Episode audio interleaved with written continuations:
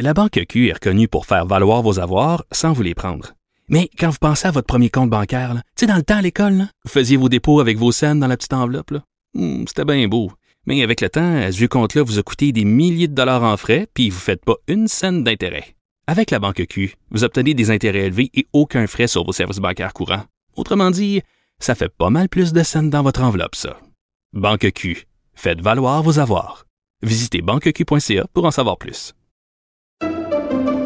Pendant que votre attention est centrée sur vos urgences du matin, vos réunions d'affaires du midi, votre retour à la maison ou votre emploi du soir, celle de Desjardins Entreprises est centrée sur plus de 400 000 entreprises à toute heure du jour. Grâce à notre connaissance des secteurs d'activité et à notre accompagnement spécialisé, nous aidons les entrepreneurs à relever chaque défi pour qu'ils puissent rester centrés sur ce qui compte, le développement de leur entreprise.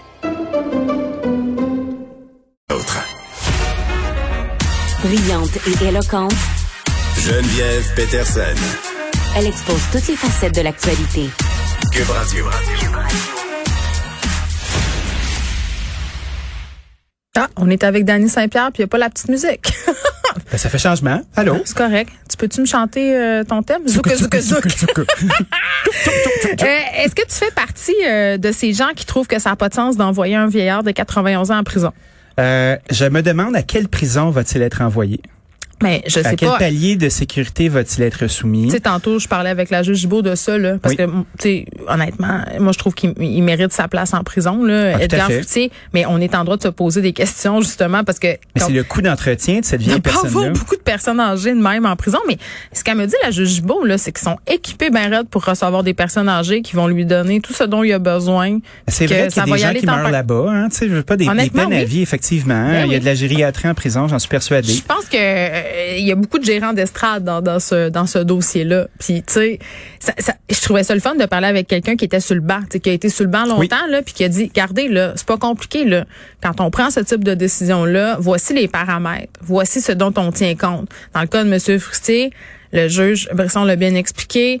Euh, telle circonstance, arrêt Friesen, pas d'excuses. euh, les séquelles de la victime, il s'en va dedans. C'est six mois. Il fera possiblement pas six mois, mais il n'y a pas de phénomène de santé qui pourrait amener ce juge-là à prendre une autre décision. Ouais, c'est maintenir le lien de confiance avec la justice aussi.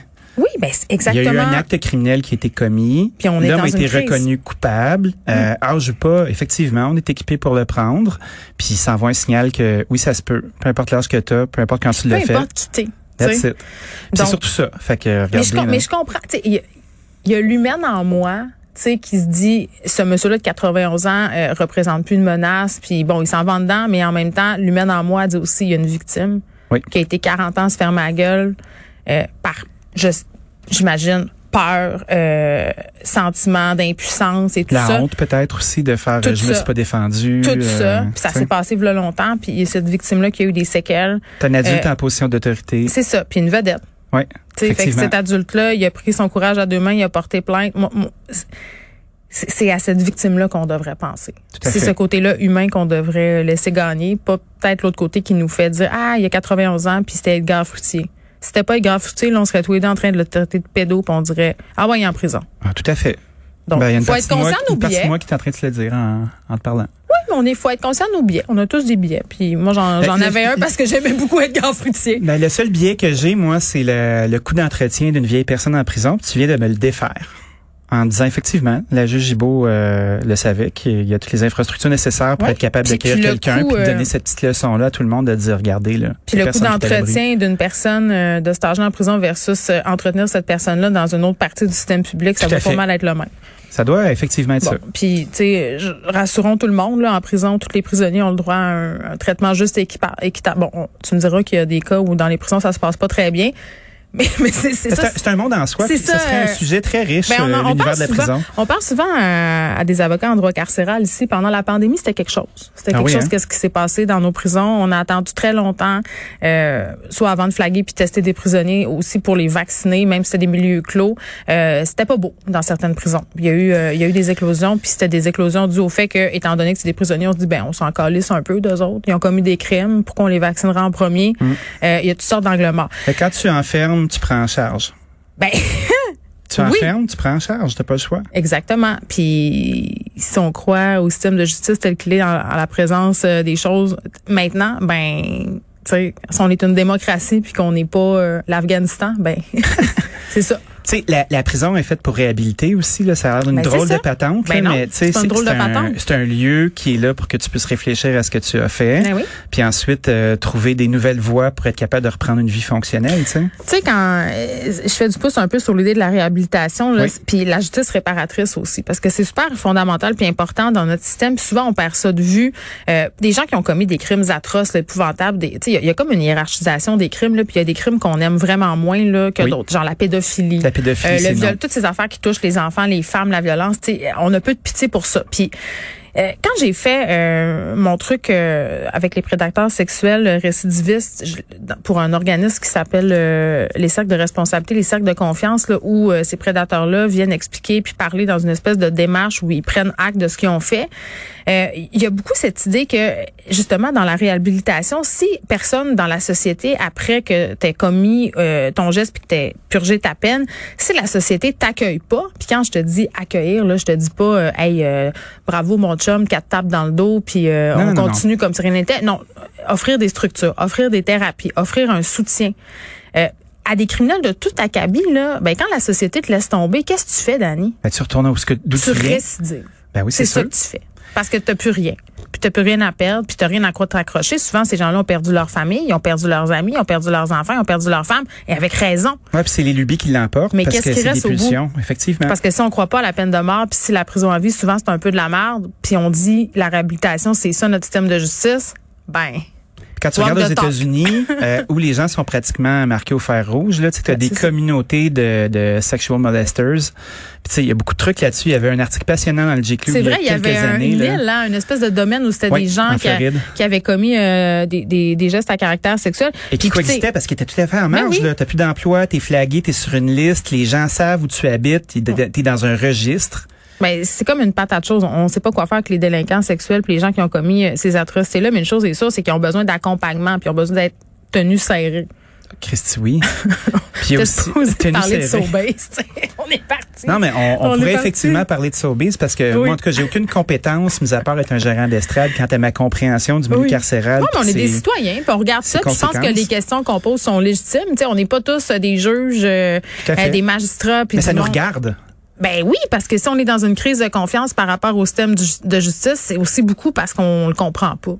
Ouais, puis on, se dit tout le temps, ah, c'est compliqué, ça me regarde pas c'est pas mon affaire. Puis ben, effectivement, on hiérarchise les crimes parce qu'après ça, tu vois d'autres types de bandits, puis c'est un petit peu, euh, tu sais, tu sens dans le Sons of Anarchy des fois là, puis tu vois, admettons, euh, euh, le crime organisé, c'est un petit peu plus glamorous, mais tu sais, le crime, là, c'est un long spectre. Hein? dès que tu, tu, décides de sortir du code civil puis du code criminel, puis de commencer à vivre en parallèle, tu t'exposes à être un criminel.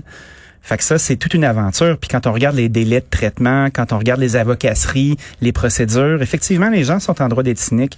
Probablement que cette condamnation euh, va venir aider un petit peu à y croire parce que ah moi je suis persuadée de ça. Persuadée de ça. Il y a une grande perte de conscience. Puis la victime le dit là elle était pas la victime parfaite euh, il y avait des trous dans son témoignage à cause des séquelles psychologiques de toute cette histoire-là. Et pourtant, six mois de prison euh, pour monsieur. Tu sais, je comprends qu'on a des questionnements, mais c'est important qu'on y réponde aujourd'hui. Sobase. Oui, Sobase. On s'en va ailleurs, pas rien qu'un peu. Là. Ben, euh, écoutez, il nous reste quoi? Une couple de minutes? on dit que des transporteurs d'ici ont été tassés par IGA au profit de compagnies extérieures. Fait que ça, c'est une nouvelle. C'est une nouvelle dans notre bon journal. On regarde ça, puis on fait « Oh non! » ils ont arrêté d'encourager les compagnies québécoises. Mais si on commence à regarder, puis tu vois, on parlait de la pandémie tout à l'heure avec euh, notre euh, le temps qu'on a eu pour réfléchir aux phénomènes qui touchent à notre existence. Ben le coût de l'assiette, c'est tout un phénomène. puis on est de plus en plus capable comme citoyens de décortiquer où ça se passe. Tu sais, on en a parlé de cette situation. Tu sais, des, euh, des compagnies, des bannières qui vont racheter des frais aux gens qui leur vendent des denrées sous prétexte de, de raffiner leur plateforme web, des de distribution qui se sont construits.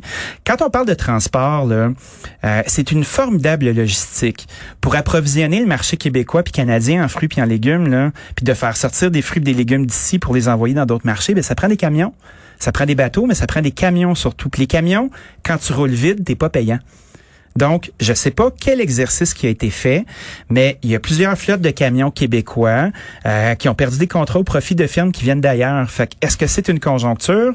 Est-ce que c'est le fait qu'on soit dans un creux de saison, puis il y a plus de stock qui vient d'ailleurs, puis les camions sont plus lourds quand ils partent de la Floride, ou ils partent de la Californie, ou ils partent d'endroits où les légumes poussent, pour revenir ici, puis on en ramène moins d'ailleurs?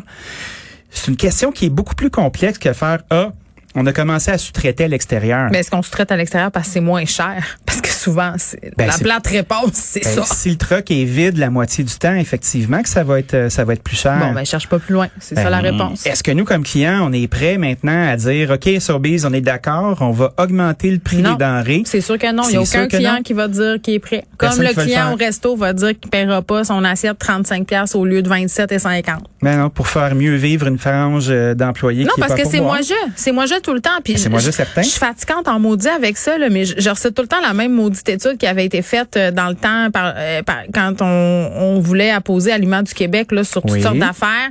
Euh, Est-ce que vous, vous seriez prêt à payer plus cher pour des aliments québécois?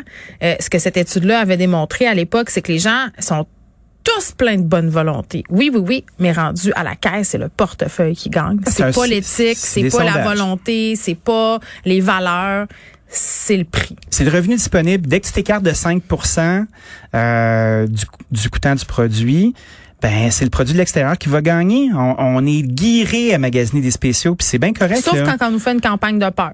Une bonne campagne de peur. Là. L'ail, là, chinois, là, Ah, l'ail chinois, moi j'achète moi, plus ça rentre plus chez nous. C'est terminé. de toute façon, de l'ail, tu te prends une gousse, là, t'en as assez pour tuer trois vampires. Là. Tu sais, l'ail, c'est un bon produit, c'est pas pesant, ça vaut pas si cher que ça. Ben, ce c'est mon beau-père euh, Roger qui me oui. fournit en bulbe d'ail. On le salue. Roger. Son nom extraordinaire. J'aime beaucoup ton histoire, Roger. Mais quand tu regardes euh, comment s'est passé cet article-là, il y a une compagnie qui a probablement appelé un journaliste à notre bon journal, puis a dit ça a pas de bon sens, Sobeys nous a enlevé nos contrats. Ouais. Fait que là, on s'est dit, bon, ça va être un bon fait divers ou ça va être une bonne nouvelle. On va faire du millage là-dessus. On va appeler Sobeys, on va leur demander ce qui se passe. Sobeys répond quoi? La maison mère d'IGA, Sobeys, confirme qu'il y a bel et bien eu des changements au sein de l'organisation des transporteurs. Puis nous répond, ben, la majorité de nos transporteurs viennent du Canada ou des maritimes. Fait que probablement qu'on a fait l'inventaire de tous les mouvements par camion local, euh, provincial, puis international. Puis disait, ben, on emploie pas mal plus de transporteurs. Mais le véritable sujet, c'est est-ce que le, détaillant a la capacité d'absorber dans ses coûts euh, le fait de travailler juste avec des gens qui sont d'ici? Tu un camion, ben, ça doit être plein. Fait on est devant une espèce de nuance, puis cette nouvelle-là, euh, elle nous fait sourciller, on va la regarder, mais quand tu te mets à l'analyser, tu te mets à la place de Sobeys, tu fais, OK, you mon, you mon gain là-dedans, travailler avec des Donc, gens C'est pas une entreprise humanitaire, là, c'est une entreprise. Elle n'est pas subventionnée C'est pour faire affaire plate, avec c'est des gens bien, bien plate, là, mais... Puis il va falloir se réveiller. Il y a pas mal de phénomènes comme ça qui sont en place. Puis les compagnies, eux, travaillent pour qui? Pour leurs clients immédiats. Travaillent Puis pas pour, pour, les la- actionnaires, la puis pour la société. rentabilité, puis tout ça. Tout à fait. Puis c'est quand même une poignée de camionneurs. Puis tu sais, la job de camionneur, là, c'est pas facile. Puis moi, j'ai beaucoup de respect pour ça parce que c'est tough. C'est vraiment difficile. T'es pris dans la circulation. Tu sais, on se souvient, hein, pendant la pandémie, c'était les seuls qui pouvaient traverser les lignes. On était inquiets. Euh, le transport des denrées était prioritaire. Euh, il était pogné aux douanes. C'était pas facile. Euh, travailler dans des milieux urbains pour les gens qui conduisent de gros camions, c'est tough. Hey, moi, quand je les vois reculer puis se stationner là, Ah non, dans les rues du plateau Mont-Royal, j'ai le goût de me prosterner. Respect. Ah. Respect, mesdames et messieurs, parce qu'il y a aussi euh, des madames. Il y a des dames, puis mesdames et messieurs, merci pour votre service. C'est vrai. dommage de voir que IGA fait ce choix-là, mais ça se passe, euh, ça facture des clients. Dani, merci.